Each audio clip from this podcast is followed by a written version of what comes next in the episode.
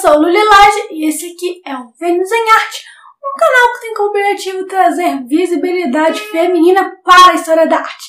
E nesse momento nós estamos numa série de vídeos sobre as mulheres impressionistas, as grandes damas do impressionismo.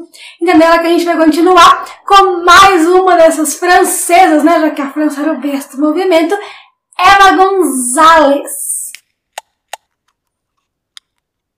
Eva Gonzalez dia 19 de abril de 1849. Apesar desse nome meio espanhol, ela nasceu em Paris.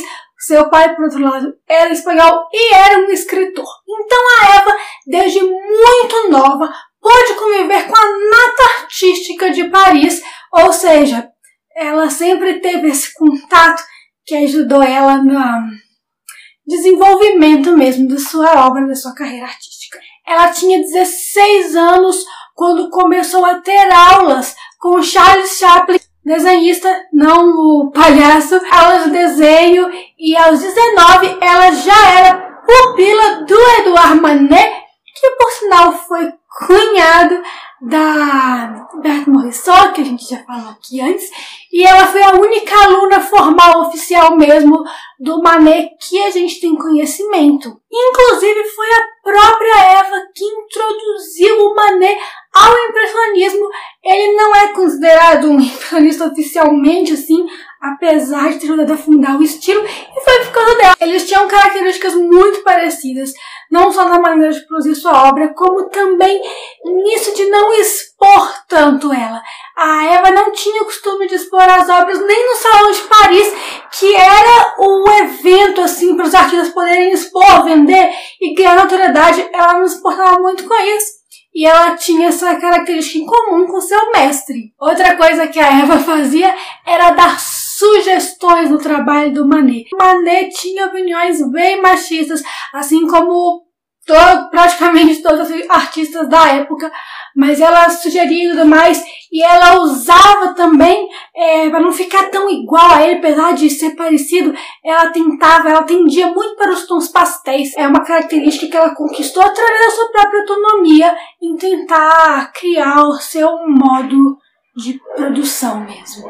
A Eva, assim como várias das modernistas, sofreu algumas rejeições ao longo da sua vida, porém uma crítica de arte, que o nome eu vou colar aqui agora, Maria Deranes, Deranes? Não sei pronunciar o nome dela. Ela elogiava bastante o fato de que a Eva ela tentava ousar em relação a algumas outras artistas que tinha na época. Ela, por exemplo, fazia pinturas grandes, né, de grande formato. Não era uma coisa tão comum, era mais comum para homens, mas ela ia lá e fazia, e isso foi bastante elogiado por essa crítica de arte. Em 1879, aos 30 anos, ela se casou com Henri Gerhard, que era um impressor do Manet das gravuras dele, e o marido dela, junto com a irmã dela, que era a Jeanne, ou Jeanne, por estar em francês, eram os grandes modelos dela, os principais modelos que posavam assim para ela pintar. E em 83, aos 34 anos, ela, ao dar à luz do seu primeiro filho, ela faleceu. Ela era muito nova ainda, é, morreu de parto e foi coincidentemente apenas uma semana depois da morte do Mané. O filho da Eva, inclusive, foi criado pelo marido dela e pela irmã, que acabaram se casando depois de um tempo, né? Depois da morte dela. E por causa dessa vida tão curta, ela acabou não ganhando muita notoriedade durante, em vida e logo após a sua morte também tem aquele grande ditado de que de poeta bom poeta morto que estendia para os artistas né, eles faziam sucesso logo após morrer. Não foi o caso da Eva. Ela não conseguiu quase nenhum destaque, mesmo tendo associado o nome do Manet e tudo mais. Talvez por isso um pouco dela não expor tanto a obra dela mas é difícil você achar alguém na época que conhecia o trabalho da Eva Gonzalez. Porém, apesar de ter morrido tão nova, ela produziu muita arte.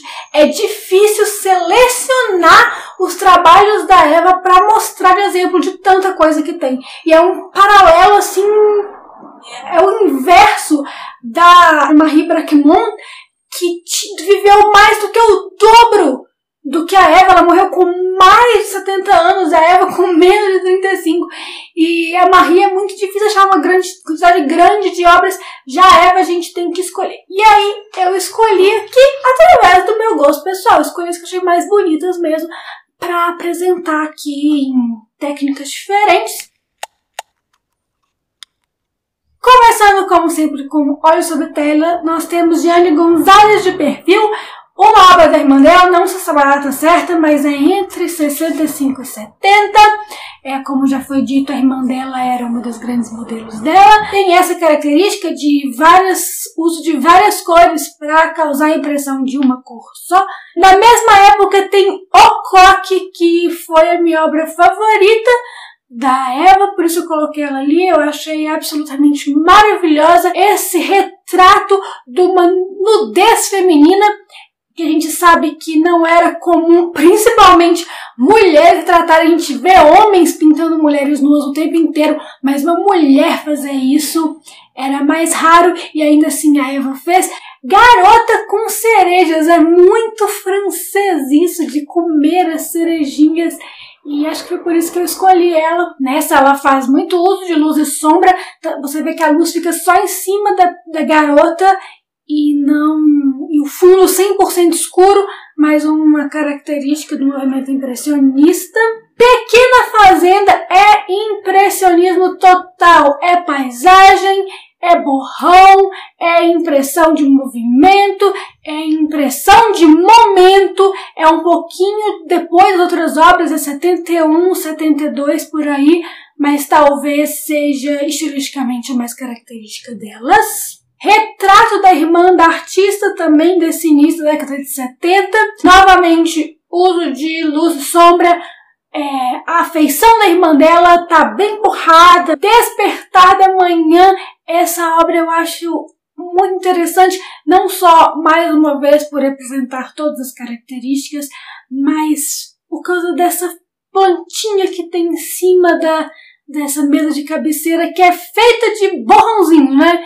Não, não, tem nada definido, mas você consegue ver ali que parece uma violeta ou algo parecido, um tipo de flor semelhante. Saindo um pouco da pintura e indo agora para o desenho em pastel de 1877, tem o buquê de violetas. É um buquêzinho bem pequenininho, não é nem o que está em destaque na imagem, novamente, a gente vê aí o vestido, a sensação de movimento da menina sentada nas dobras do vestido sendo criado a partir da combinação de cores. Maçãs de api, já do finalzinho da vida dela, dos últimos anos de vida. É isso, pessoal. Espero que vocês tenham gostado dessa vida breve, porém muitíssimo registrada de Eva Gonzalez e ela encerra as nossas quatro grandes damas do impressionismo, que começam lá com a Mary Cassatt, Berthe Morisot, Marie Brequemont e agora a Eva Gonzalez, elas são as principais artistas do movimento, mas continuando a nossa série sobre impressionismo, ela não vai acabar tão cedo, a gente tem muita coisa para falar sobre o movimento. Eu vejo vocês lá. Até. Bye bye.